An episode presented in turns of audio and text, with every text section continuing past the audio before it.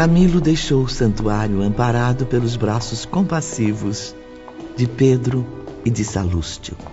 As recordações do meu passado criminoso e os sofrimentos chocaram-me profundamente, Ivone. Estava abatido, traumatizado, sentindo-me doente. Venha conosco, Sr. Camilo. Será encaminhado ao atendimento médico imediatamente. Dois iniciados espirituais faziam o plantão do dia, pois muitos internos também ingressavam ali, sob as mesmas condições de Camilo. Bondosamente recebido, logo o encaminharam ao Dr. Roberto de Canalejas. Boa tarde, meu amigo. Vejo que está muito fraco. É urgente que receba agora um tratamento magnético. É, enfermeiros, a partir de amanhã, Camilo deverá estar sob vigilância psíquica especializada. Sim. Mantenham-me informado. Sim, senhor. Após alguns dias, de volta à realidade, sentia-me completamente lúcido, refletindo com maturidade sobre o meu destino. Camilo chegava a uma única conclusão: para que pudesse algum dia sentir-se plenamente reabilitado. Reencarnar. Sim, Ivone. Renascer ainda outra vez. Sofrer dignamente o testemunho da perda da visão material. Realizar o contrário do que fiz, isto é, amar meus semelhantes, proteger, auxiliar, servir ao próximo, utilizando todos os meios lícitos e generosos ao meu alcance. Um dos grandes incentivos oferecidos aos internos eram as reuniões de moral e arte. Esses encontros, no decorrer do tempo, assumiram um papel especial. Nos parques da cidade, cuja extensão não conseguimos até então avaliar, existiam recantos portadores de uma beleza inconcebível a um ser humano.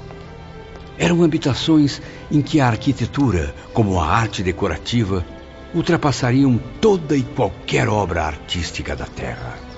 Miniaturas de cidades ou povoados lindos, com lagos graciosos, cercados de flores perfumadas, templos consagrados ao cultivo da literatura e das artes em geral, sobretudo da música e da poesia.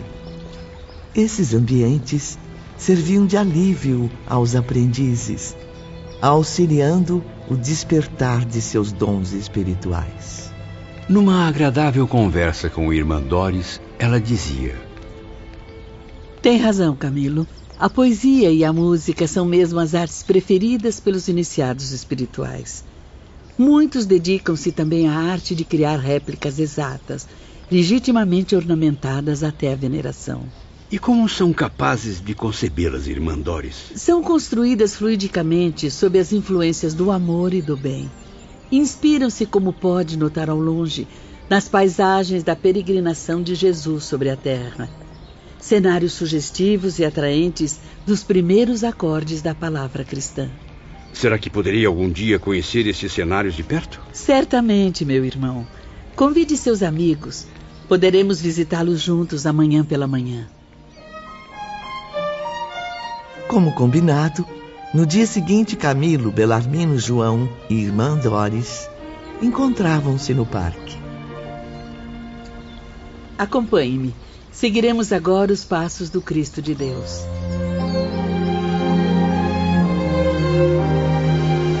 Mas que grata satisfação caminhar ao longo do lago de Genezaré, de Tiberíades e de outros locais tão sagrados consagrados.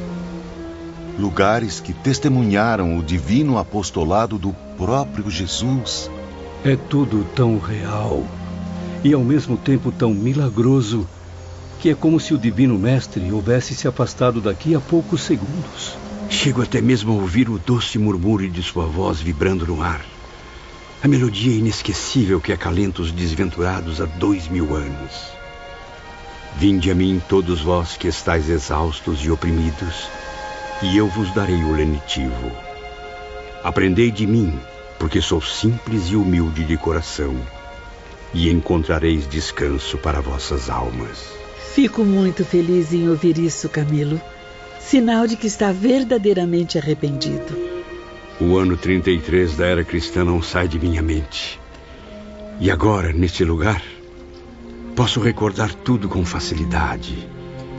Quando, com o madeiro ao ombro, paciente, humilde, resignado, corajoso, o Messias galgava a encosta rumando ao Calvário, enquanto eu berrava diabolicamente exigindo o seu suplício. Venham, meus caros, visitemos outras paisagens. Reparem que à entrada de cada um desses locais há o distintivo da Legião dos Servos de Maria, além do nome das servidoras que os imaginaram e realizaram. E qual seria a razão disso, irmã Doris? Esqueceu-se, João, de que tudo isso é realizado pela mente feminina do nosso instituto? Horas depois, Belarmino conversava com a jovem Rita. Ah, como as reuniões artísticas iluminam meu espírito. É impossível não me envolver, não absorver ao menos um aprendizado, um exemplo memorável. Sim, professor. E sempre haverá exemplos de lutas, vitórias e reabilitações. Tudo magistralmente ensinado por seus mestres e mentores espirituais. Ou pelas caravanas visitantes que descem até nós para contribuir com nosso conforto e progresso. Porém, minha jovem, e quanto a você, as próprias damas da vigilância ou até mesmo outras figuras destacadas de nossa colônia? Por acaso também não viveram dramas intensos? Não haverão de nos esclarecer algum dia com os próprios exemplos? Belarmino estava certo. Meses depois, obtivemos permissão para conhecer outras histórias comoventes, até então mantidas em segredo. Era o irmão Teócrito quem nos informava. Os dramas que conhecerão em breve, meus filhos, servirão como exemplo e advertência muitos até como modelo a ser imitado. E eles não são mais do que a narrativa que esses nobres espíritos farão das lutas experimentadas para o progresso. Estamos desde já muito honrados com mais esse privilégio, irmão Teócrito. Mas lembrem-se de que tudo servirá como estudo e aperfeiçoamento. Depois serão convidados a opinar, fazer observações, comentários morais e artísticos sobre o que aprenderam. Assim, perceberão o inevitável. Só o ser humano é capaz de aprender a desenvolver em si mesmo os valores espirituais ocultos nas profundezas da alma.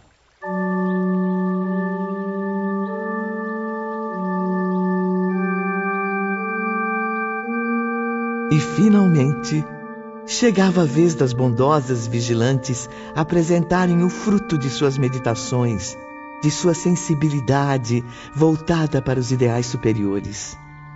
Na data marcada, os aprendizes alvoroçados dirigiram-se aos locais criados pelas afetuosas amigas. Rita de Cássia foi a primeira. Ela própria veio ao internato requisitar nossa presença, conduzindo-nos à sua residência, onde então entramos pela primeira vez. Sejam bem-vindos, meus irmãos. Este é mais que meu lar aqui no mundo espiritual. É meu santuário, concebido sob a pura inspiração familiar. Entrem, sentem-se, por favor. Imaginei e recriei tudo detalhadamente, através da saudade daqueles que foram meus pais na terra. Os quais, certamente, a devem ter amado muito, minha amiga. Ora, mas é claro, João. Ou já se esqueceu de que Rita era exemplo de filha amorosa, agradecida e respeitadora? Modéstia à parte, estão certos. Por isso, decidi resgatar aqui, na minha residência em Cidade Esperança, o aspecto do lar paterno, onde vivi uma curta existência na terra. Foi em Portugal onde faleci, lá pelos idos de 1790.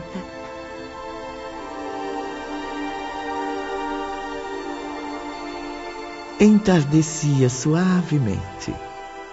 a jovem Rita recepcionava um pequeno número de convidados naquela tarde.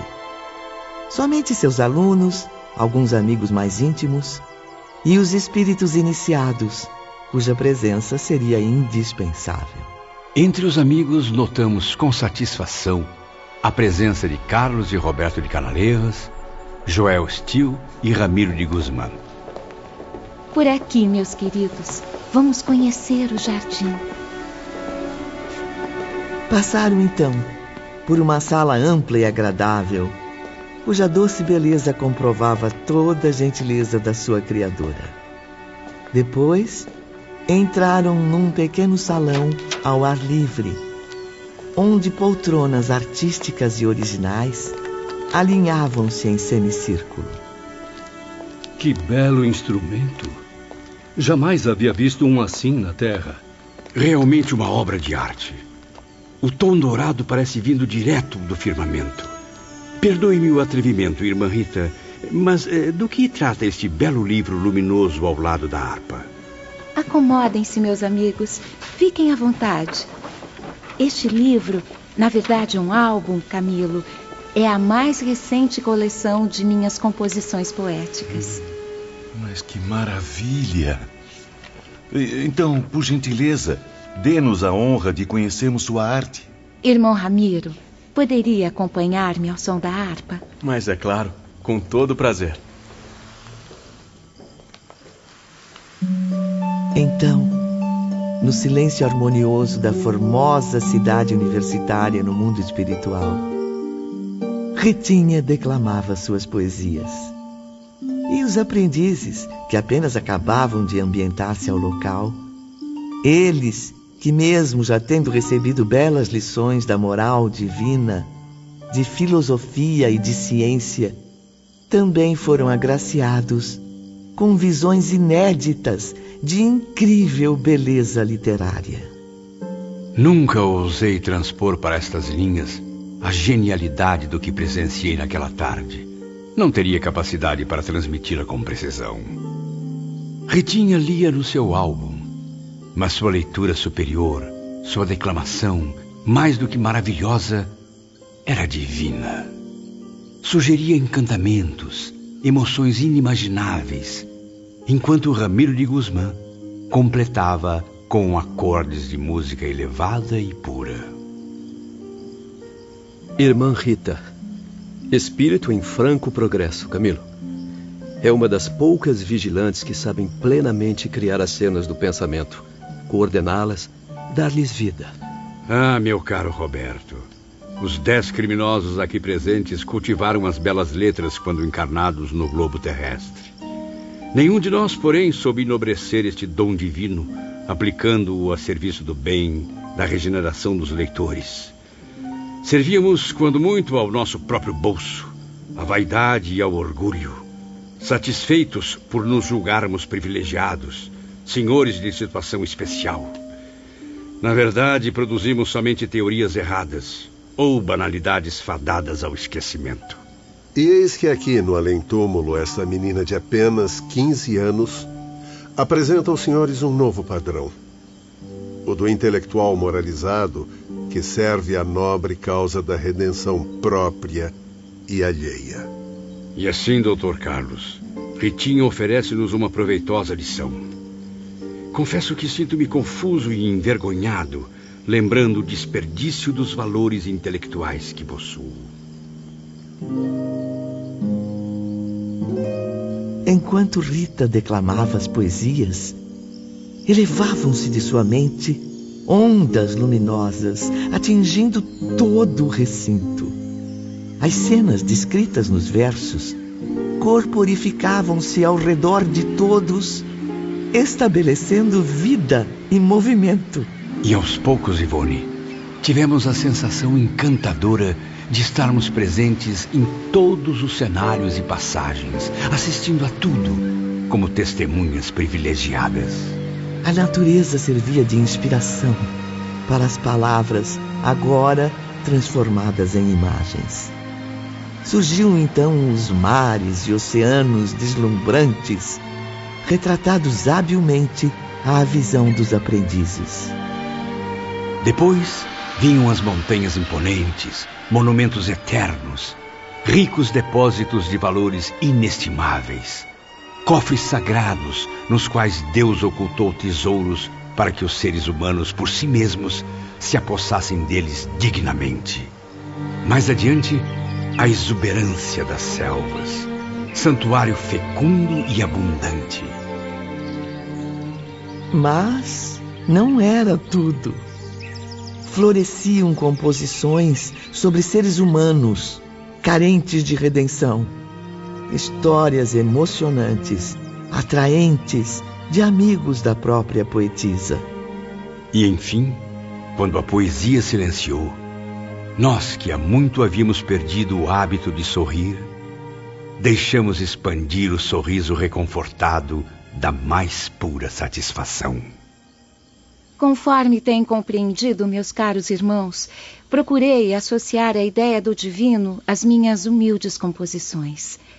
Convidei a todos para lembrar algo de extrema importância. Esqueceram-se de glorificar seus ensaios literários quando foram homens, com as dádivas que o universo oferece ao legítimo pensador. Tinham Deus a se revelar aos seus olhos, representado nos tesouros inconfundíveis da natureza. Poderiam glorificá-lo auxiliando a outros menos esclarecidos a encontrar também o pensamento divino, mas preferiram o negativismo destruidor, análises impertinentes, conceitos puramente materiais, porque não foram capazes de edificar sequer a si próprios. O que apresentei nesta tarde vocês receberam como a mais elevada expressão literária que poderiam conceber. Saibam, no entanto, que para nós é só o ponto inicial, simples abecedário de conhecimentos artísticos, pois sou apenas uma aprendiz humilde e ainda cambaleante da ciência universal. Dias depois, no decorrer do nosso aprendizado, Surya Omar, cujas aulas só eram ministradas em sentido prático, levou-nos às dependências onde se asilavam nossas irmãs de infortúnio. Era o próprio instrutor quem nos esclarecia. Infelizes mulheres, fugindo ao nobre papel de guardiãs de virtudes tão elevadas, deixaram-se arrastar ao abismo das paixões inferiores. As mesmas que originaram também o seu fracasso, meus alunos. Lembro-me de que, ao chegarmos do Vale Sinistro, fomos logo separados delas. Sim, João. Os elementos masculinos foram conduzidos a diversos setores, porém dirigidos por normas idênticas, sob tutela da mesma instituição. Mas a verdade é que jamais foi permitido a vocês o convívio com o elemento feminino suicida. Porém, ao ingressarmos na cidade universitária, passamos a conviver com elas.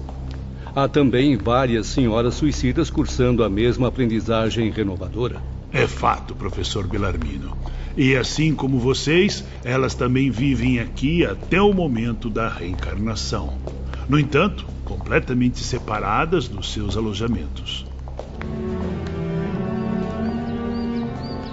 Naquela manhã clara e fresca, um extenso grupo de acadêmicos do mundo espiritual partia com seus instrutores em visita educativa aos departamentos femininos, situados na outra extremidade da colônia.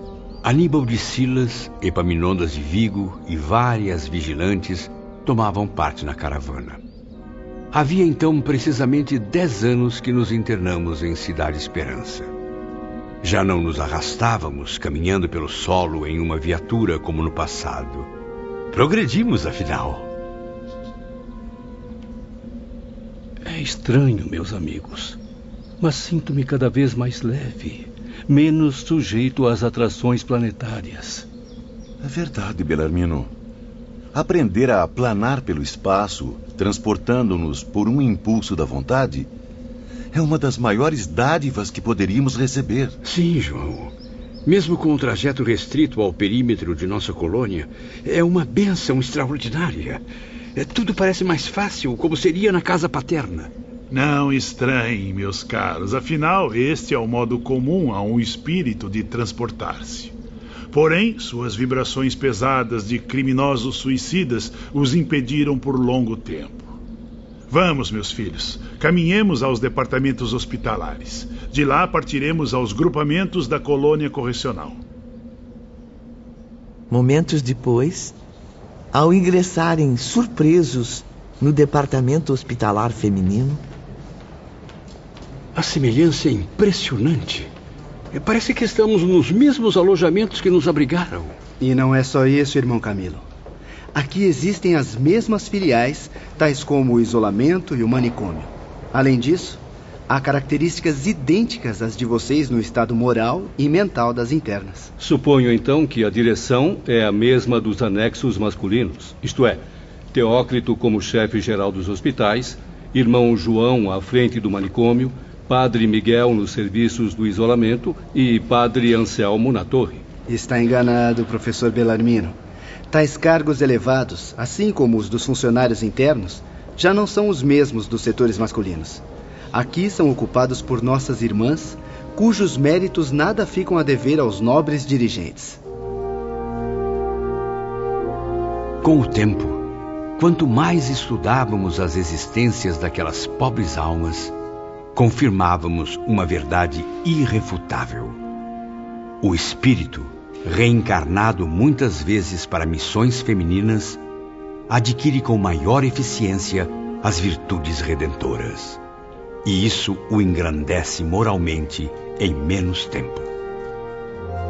Comprovaram também outro fato inesquecível.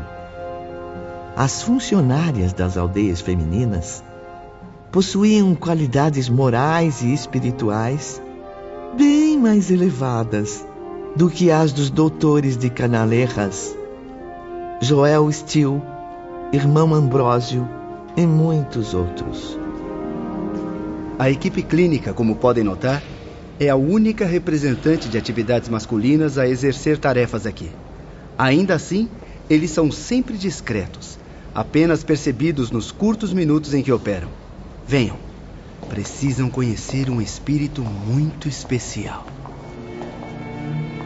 Atendendo ao pedido de irmão Teócrito, Aníbal conduziu os visitantes ao gabinete da vice-diretoria feminina.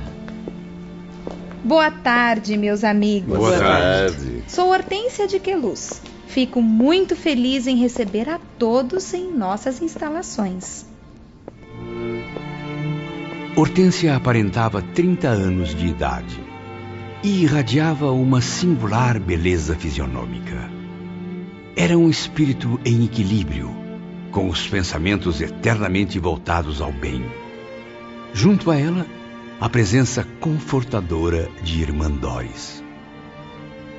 Encaminharei os amigos primeiramente, conforme orientação de seus instrutores, a um dos mais trágicos alojamentos do nosso instituto Ali testemunharão cenas impressionantes, efeitos inesperados em torno de nossas infelizes irmãs delinquentes. Será oportuno recordar, meus irmãos, outro fato angustiante. A mulher, em sua grande maioria na Terra, ainda não chegou a compreender o verdadeiro motivo pelo qual reencarna como mulher. Habituado a tratamento e julgamento inferior através dos séculos, o elemento feminino acabou por acomodar-se à inferioridade, sem ânimo para elevar-se da desonra que suporta. Tanto nos dias atuais como no passado, a mulher vive em prol do elemento masculino, inferiorizando-se, descrendo dos ideais redentores, e diminui-se mais ainda quando julga equiparar-se ao homem, por imitar suas ações com as paixões e atos desonrosos. Irmã Doris está certa. Daí as desgraças que vêm sobrecarregando a mulher. Observem então com os seus próprios olhos. Seus instrutores saberão o que apresentar para a lição do dia. Em seguida, chegavam ao manicômio. Sejam bem-vindos. Sou Vicência de Guzmán, irmã de Ramiro. Respondo hoje pelo expediente na ausência de irmão João. Pois muito bem estão agora entregues à bondade de irmã Vicência.